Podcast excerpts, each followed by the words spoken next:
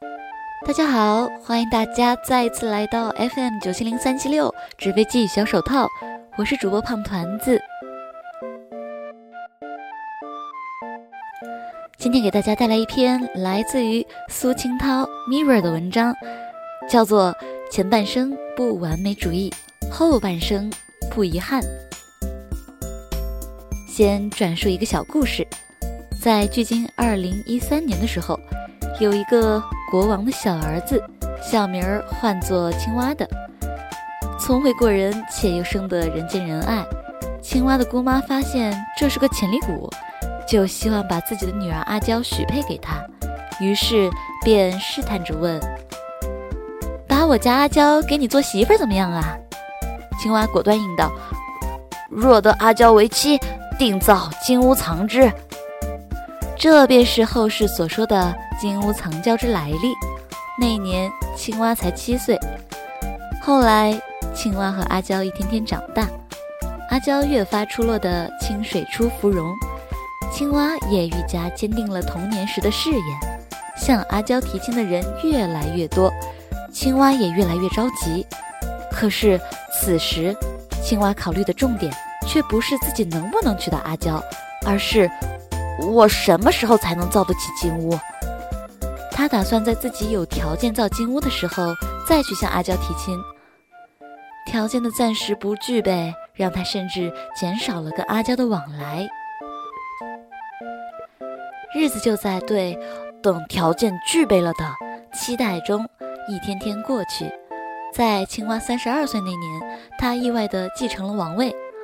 哈哈，现在朕富有四海，总算是可以造金屋了，终于可以娶阿娇了。青蛙找到了阿娇，但此时阿娇已经是两个孩子的母亲了。青蛙虽然贵为一国之主，却也不能强夺良人妻子啊，只能暗自神伤。青蛙在年轻时也有过几位女子，但都只是侧室。他终身也没有正式立过王后，那个位子是给阿娇留着的。尽管永远不存在这种可能性了，但他还是执意的保留着。在临死前，青蛙的遗嘱上只有几个字：前半生不完美主义，后半生不遗憾。太史公曰：多么痛苦的领悟啊！前几天。有朋友说他因为过于完美主义而有了拖延症，我便想到了上文的这个故事。完美主义者总是对自己太苛刻，等条件具备了，等我有把握一炮打响的时候再行动。但事实是，时间不等人，等这些条件都成熟了，机会可能就已经错过了。等一炮打响的物质条件都具备的时候，你可能早就阳痿了。在我刚参加第一份工作的时候，我的上司对我说：“喜欢思考的人往往有一个严重的问题，行动力差。崇拜之情油然而生。”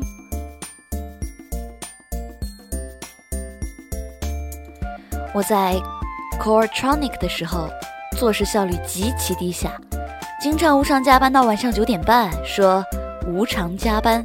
并不是没有加班费，而是因为我很清楚，事情做不完，并非因为工作量太大，而是因为我的个人能力太差，效率太低，因此不好意思申请加班费。对我的有苦劳但没有功劳，我的上司 Lois 都看在眼里，放在心上。他也不忍心看着我长期无偿加班，就推心置腹地跟我聊，光任劳任怨不够。关键是要有效率，尤其是不要完美主义。不要完美主义，这个算是戳中了我的软肋。完美主义者们努力想把九十分提高到一百分，并为这个目标无法实现而痛苦，同时却从未想到过腾出一部分精力来把另一处的三十分提高到六十分，尽管这要容易得多。在边际成本上升、边际收益递减规律的作用下，偏执于一端的综合效益及性价比是很低的，不划算。这便是我当时做事没有效率的原因。也不知道中间用过什么灵丹妙药，反正我现在是不再那么完美主义了。但是在有的事情上，比如搭讪的问题上，还是无可救药的完美主义。我完全不会跟人搭讪，不仅不会跟女人搭讪，而且也同样不会跟男人搭讪。我甚至很擅长在自己并不熟悉的话题上跟人进行深度对话，尤其擅长跟人谈心。但像搭讪这种浅交流的事情，对我来说简直比登天还难。结果是在社交场合，我常常像个傻逼似的，一脸茫然。当然，我也清楚，我并非不会说话，只是太过完美主义。我觉得大多数人的搭讪方式都太老套无趣了，不希望自己也显得那么平庸乏味。我一方面指望自己的每一次搭讪都是富有创造性的。假如搞不出新花样，我就宁可不搭。但另一方面，我又不具备无穷的创造力，于是乎就傻逼乎乎了。之前有好几个朋友要介绍姑娘给我这单身狗，但因为苦于不会搭讪，我要么是没接受，要么是虽然加了对方微信，但没说过几句话。G L 曾经对我说：“你泡的不是妞，而是自我实现。”哎，真他妈的到位。所以啊，有这种完美主义倾向的人，更看重的是搭讪方式本身的审美价值，而不是其实用性。这种洁癖有着它可爱的一面，但解决起实际问题来却效果很差。你做一件事情，如果轻而易举地做到了一百分，尽管你做得很完美，但却很少有人会给你冠上完美主义者的称号。倘若你做一件事情已经做到了九十分，但还不满意，非得达到一百分才行，那你肯定会被称为完美主义者。也就是说，能力差点的人其实更有可能成为完美主义者。完美主义其实是对自己吹毛求疵，跟自己过不去，是意识到了自己的平凡，却不肯承认和接纳自己的不平凡，硬是要不自量力地超越自己。但是我们却只是把这种超越停留在了理论上，停留在了幻觉中，而不是落实到了行动上。思考的太多，容易让人瞻前顾后，继而行动力变差。这既是完美主义会导致拖延症的一个原因，也是很多思想者实践能力差的原因。其实不是实践能力差，而是迟迟不实践。完美主义倾向。让人对失败充满恐惧，进而为了避免失败，便不作为，并且浪费在编织计划和焦虑上的时间，要比花在实际行动上的时间多得多。而迟迟不肯行动，又几乎必然会导致实际成绩比较糟糕。这样一来，自信心便可能被击溃，甚至走向恶性循环。因此，要从完美主义的困局中解脱出来，首先就要跟自己和解。接纳自己的不完美，宽以待己，要有输得起的心态。在不重要的事情上，应当得过且过。六十分万岁！在重要的事情上，可以追求过程的完美，但不要苛求结果的完美。那不是我们自己所能左右的。尽吾志，尽吾志也，而不能治者，可以无悔矣。若能这样想，做起事来，也便没有心理包袱了。包袱少了，自然能够三下五除二。完美主义者行动力差的一个心理基础是：如果是因为迟迟不做而没有成绩，我们可以安慰自己说，失败并非能力不够，我如果做的话就会成功。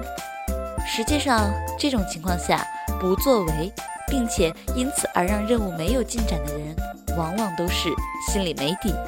而且还可能是事先也知道自己即使努力了也不会成功，与其积极的做了，然后得到失败的结果而受挫，还不如一开始就干脆不做呢。所以说，完美主义者们是用消极不作为来掩盖信心的不足。这说明了什么呢？如果一事无成的原因是能力不足，那这种失败便是可耻的。而且，只要失败是唯一的结果，那铁定是做的越多便越可耻。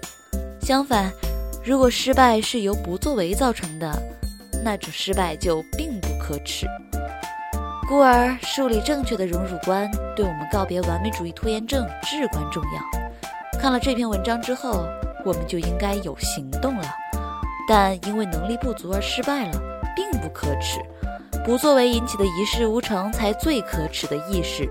鞭策自己行动起来。